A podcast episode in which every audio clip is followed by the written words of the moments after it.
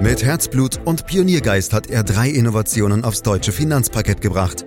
Dabei treibt ihn stets eine Frage. Wie können wir die Menschen in Deutschland zu besseren Anlegern machen? Karl Matthäus Schmidt, Vorstandsvorsitzender der Querin Privatbank und Gründer der digitalen Geldanlage Querion. Freuen Sie sich auf Klug anlegen, den Podcast zur Geldanlage.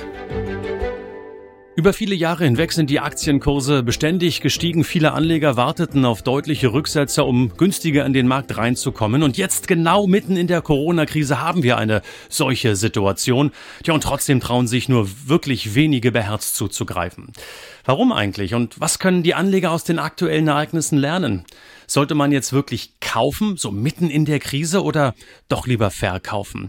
Und wie nimmt man gerade den Jüngeren die Angst vor einem Börsencrash? Das wollen wir heute besprechen in diesem Podcast äh, mit Karl Matthäus Schmidt. Er ist Vorstandsvorsitzender der Quirin Privatbank AG und Gründer der digitalen Geldanlage Quirion. Herzlich willkommen, Karl. Schön, dass du wieder mit von der Partie bist. Hallo Andreas. Ich habe mal äh, ganz altertümlich ein Zitat mitgebracht. Ich weiß, langweilige Reden beginnen so, ja, der oder der, der hat das mal gesagt, aber ich fand dieses Zitat wirklich ganz schön und zwar von Warren Buffett, der sagt, sei ängstlich, wenn andere gierig sind und sei gierig, wenn andere ängstlich sind. Ich frage jetzt mal den Anleger Karl und ausdrücklich nicht den Vorstandsvorsitzenden. Wie gierig warst du in den vergangenen Tagen? Also der Corona-Crash, der war schon per se äh, beeindruckend und äh, ja, da hält man schon kurz inne. Aber meine Erfahrungen äh, mit Krisen sind eigentlich zwei. Einmal, dass Krisen oftmals länger dauern, als man sich äh, das vorstellt. Aber die zweite Erfahrung ist, dass jede Krise auch irgendwo anders ist.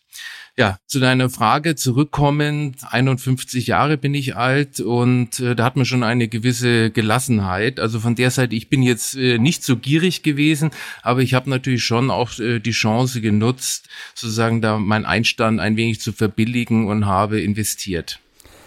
Das ist ja auch wirklich schwierig, genau den richtigen Einstiegszeitpunkt zu finden. Auch ich habe in den vergangenen Tagen oft die Frage gehört von vielen, vielen Kollegen und Geschäftspartnern, Mensch, du kennst dich doch aus, mit Börse kann man da jetzt einsteigen? Und ich sag, ja, ich weiß nicht so recht, offen gesagt, ob man da jetzt schon einsteigen kann. Aber mal ehrlich, gibt's überhaupt, Karl, einen, einen richtigen Einstiegszeitpunkt? Also ich bin ja seit zehn Jahren auf Kundenveranstaltungen und ich höre dann immer die Frage, ja, ich würde gerne einsteigen, ich habe jetzt Geld, aber es ist doch viel zu teuer. Die meisten Menschen, die so fragen, finden nie den Einstieg äh, in den Markt. Und das ist natürlich in dem jetzigen Umfeld, wo ich nach Inflation eine Negativverzinsung habe, natürlich schon dramatisch. Denn auch wenn es paradox klingt, der beste Einstieg ist eigentlich immer jetzt. Man muss eigentlich loslegen. Es gibt aber vielleicht noch einen kleinen psychologischen Trick, den ich äh, zum Besten gebe. Man kann sich ein bisschen einfacher machen, indem man die Summe, die man hat, meinetwegen 100.000 Euro, sich einfach durch drei teilt und sagt, jetzt investiere ich einfach als das erste Drittel mal und dann bin ich eben einfach schon mal im Markt dabei. Also der beste Einstieg ist jetzt aber ich kann mit Teilbeträgen starten, so dass ich schon mal wenigstens investiert bin. Oh Karl, ganz ehrlich, eigentlich können wir jetzt aufhören, weil der beste Einstiegszeitpunkt ist immer jetzt. Äh, den finde ich so gut, den sollten wir gleich als Überschrift nehmen. Und ich glaube, das können wir auch mitnehmen. Aber nee, im, im Ernst, äh, es gibt ja auch eine alte Börsianer-Regel, so Börsianer-Sprüche, die haben zwar alle auch einen Bart, aber funktionieren irgendwie. Einer davon ist Time, not Timing. Äh, kann man sagen, du bist ein Fan davon? Ja, bin ich auch und das zeigen auch die Zahlen aus der Vergangenheit. Ich habe da eine äh, Studie, das ist über den Weltindex MSCI World äh, über 30 Jahre von 1988 bis 2018 und da ist aus 1000 Euro sind 6270 Euro geworden, wenn ich die ganze Zeit investiert geblieben bin. Wenn ich nur die besten 15 Tage versäumt habe, habe ich nur 2929 Euro, also nicht mal 50 Prozent des Erfolges. Und diese 15 Tage zu treffen durch geschicktes Timing, das ist quasi unmöglich. Und deswegen ist es tatsächlich am besten, äh, dabei zu sein, im Markt investiert zu bleiben. Naja, aber auch jetzt wirklich, ich meine, die Corona-Krise ist irgendwie eine Monsterkrise. Irgendwie habe ich so den Eindruck, es bleibt kein Stein auf dem anderen und viele wissen noch gar nicht, in welcher kausalen Kette noch äh, Firmen vielleicht umfallen werden oder auch Länder umfallen werden. Wir sehen ja gerade die letzten Tage auch, dass blitzschnell Entscheidungen getroffen werden, wie zum Beispiel die Lufthansa, die mal eben German Wings schließt. War ja gerade in dieser Woche auch in den Nachrichten äh, zu hören, Karl. Deshalb äh, Hand aufs Herz. Ist es wirklich jetzt ein guter guter Zeitpunkt in der Corona-Krise, wo keiner so richtig weiß, wo das alles hinführt, was am Ende steht, Aktien zu kaufen. Also unbestritten, die aktuellen Börsenkurse sind erstmal jetzt wesentlich günstiger als vor äh, zwei Monaten. Und äh, wenn es günstiger ist, dann ist es natürlich auch attraktiv einzusteigen äh, oder nachzukaufen. Aber äh, du hast vollkommen recht. Kein Mensch weiß, ob es in ein paar Wochen oder Monaten noch mal billiger wird oder ob wir die Tiefskurse äh, schon gesehen haben. Und deswegen würde ich ganz klar antworten, dass ja, äh, man kein Timing betreiben sollte, sondern man sollte sein Geld investiert lassen in den Märkten und die Geldanlage von persönlichen Anlagezielen, aber natürlich auch von der Anlagedauer, die ich vorhabe und natürlich auch von meinen ganz persönlichen Umständen abhängig machen. Ein kleiner Trick, den ich auch äh, noch zum Besten geben möchte, ist, dass man einfach einen Sparplan äh, ausmacht mit seiner äh, Bank, weil dann habe ich einfach einen, einen tollen äh, Durchschnittskurs, weil jetzt würde ich also für mein Geld mehr Aktien bekommen. Vor zwei Monaten habe ich äh, weniger Aktien für mein Geld bekommen, aber im Schnitt habe ich dann eine gute und einen passenden äh, Kurs und kann mich dann über Gewinne langfristig freuen. Oftmals ist es ja schon mal eine Riesenhürde, überhaupt an der Börse einzusteigen. Da geht es dann darum, wie eröffne ich ein Depot, wo kaufe ich eigentlich Aktien oder Fonds. Aber das ist vielleicht Thema eines anderen Podcasts. Was mich hier an der Stelle aber interessiert, Karl, wie, wie sollte man jetzt in die Börse in so einer Situation einsteigen? Natürlich kenne ich äh, in Deutschland die 30 großen Aktien aus dem deutschen Aktienindex. Das sind die Werte, die Monsterwerte, die, die Titanen, die man, die man auch fast täglich in den Nachrichten sieht. Aber ist es nicht am Ende des Tages vielleicht ein bisschen riskant, in Einzelwerte reinzugehen? Ja, ich bin ja von meiner Historie äh, als äh, Konsursgründer habe ich natürlich wahnsinnig gern mit Einzeltiteln spekuliert und angelegt. Aber wenn man ganz ehrlich ist, ist der Anlageerfolg am Ende nur mäßig. Deswegen ich würde schon ganz klar äh, raten, sich ganz breit aufzustellen, in breite Indizes äh, zu investieren über Indexfonds oder ETFs ich bin eben der Meinung, dass sozusagen dieses Einzelaktienrisiko nicht wirklich äh, belohnt wird. Äh, denkt einfach nur zum Beispiel an VW und Dieselgate. Äh, das kann man einfach äh, gar nicht äh, absehen. Vielleicht auch dort einen kleinen Rat. Äh, wenn ich unbedingt mit Einzeltiteln agieren möchte, dann würde ich eine äh, Regel aufstellen, dass ich 80 Prozent wirklich ganz breit investiert bin und dann mit dem restlichen 20 Prozent in Einzeltiteln gehe und äh, damit sozusagen ich eine ganz breite Basisanlage habe und nur mit einem kleinen Teil sozusagen das Einzelaktienrisiko in meinem Depot habe. Hm, dann gibt's natürlich auch, Karl, Kunden, die über viele Jahre schon ein kleines Vermögen, vielleicht auch ein großes Vermögen in Aktien angelegt haben und jetzt äh, vielleicht doch äh, angesichts der Tatsache, dass die Kurse so schnell gefallen sind, zittrige Hände haben. Vielleicht sind die auch schon etwas älter und sagen, na ja, ich möchte vielleicht auch noch ein bisschen was von dem Geld haben in den restlichen Jahren, die mir so bleiben. Was sollten die jetzt machen? Also ich würde ganz knapp antworten, erstmal nichts und vor allem gar nicht in, in, in Panik äh, verfallen, sich vielleicht gerade auch jetzt in der äh, Corona-Krise mehr um Freunde, um Verwandte kümmern, FaceTime oder andere äh, Videotelefonie nutzen, um äh, den Kontakt aufrechtzuerhalten. Man hat ja in der Regel einen Vermögensverwalter, der sich drum kümmert und der wird ja letztendlich auch dafür entlohnt. Und Ruhe zahlt sich aus meiner Sicht aus lieber äh, verbilligen, liegen lassen und äh, ja, sich darüber freuen, dass sich hoffentlich eine tolle Rendite entwickelt hat. Nee, aber du weißt es doch natürlich auch nicht, ob es weiter runtergeht. Hast du ja auch selbst gesagt schon äh, im Laufe dieses Gespräches. Dann wäre es doch eigentlich gar nicht so blöd, Karl, wirklich jetzt so bei 9.500, 10.000, 10.500 DAX-Punkten verkauft zu haben, zu sagen, ja schön, habe ich im Prinzip safe oh, und dann steige ich halt bei 8.000 oder 7.000 Zählern wieder ein, günstiger.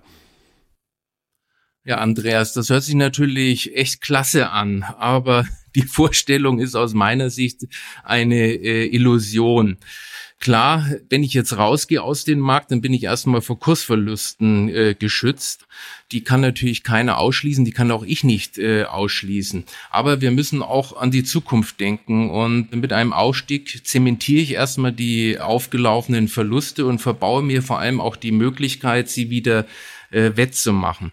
Und dann habe ich noch ein weiteres Problem. Wohin mit meinem Geld? Äh, gerade auch in der jetzigen Zeit gibt es ja überhaupt keine attraktiven Alternativen. So, und wenn ich auch nicht weiß, wann ich äh, wieder in den Aktienmarkt hinein investieren äh, soll, dann habe ich auch ein Problem. Dann fällt mir das nämlich schwer und ich investiere überhaupt nicht mehr in den Aktienmarkt, denn an der Börse gibt es keine Klingel, dass ich jetzt wieder einsteigen soll. Im Übrigen ist vielleicht interessant, dass die heftigsten Aufholbewegungen oft in Krisenzeiten oder wenn die Nachrichtenlage am schlimmsten ist, äh, stattfinden. Äh, denke nur dran, wir hatten vor paar Tagen zwei starke Tage im DAX. Der DAX ist gestiegen von 9.500 auf 10.500. Das war über 10 Prozent plus an zwei Tagen.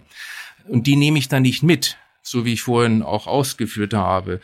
So, und in genau diesen schlechten Nachrichten, wenn die äh, da sind, traut sich kein normaler Anleger wieder einzusteigen.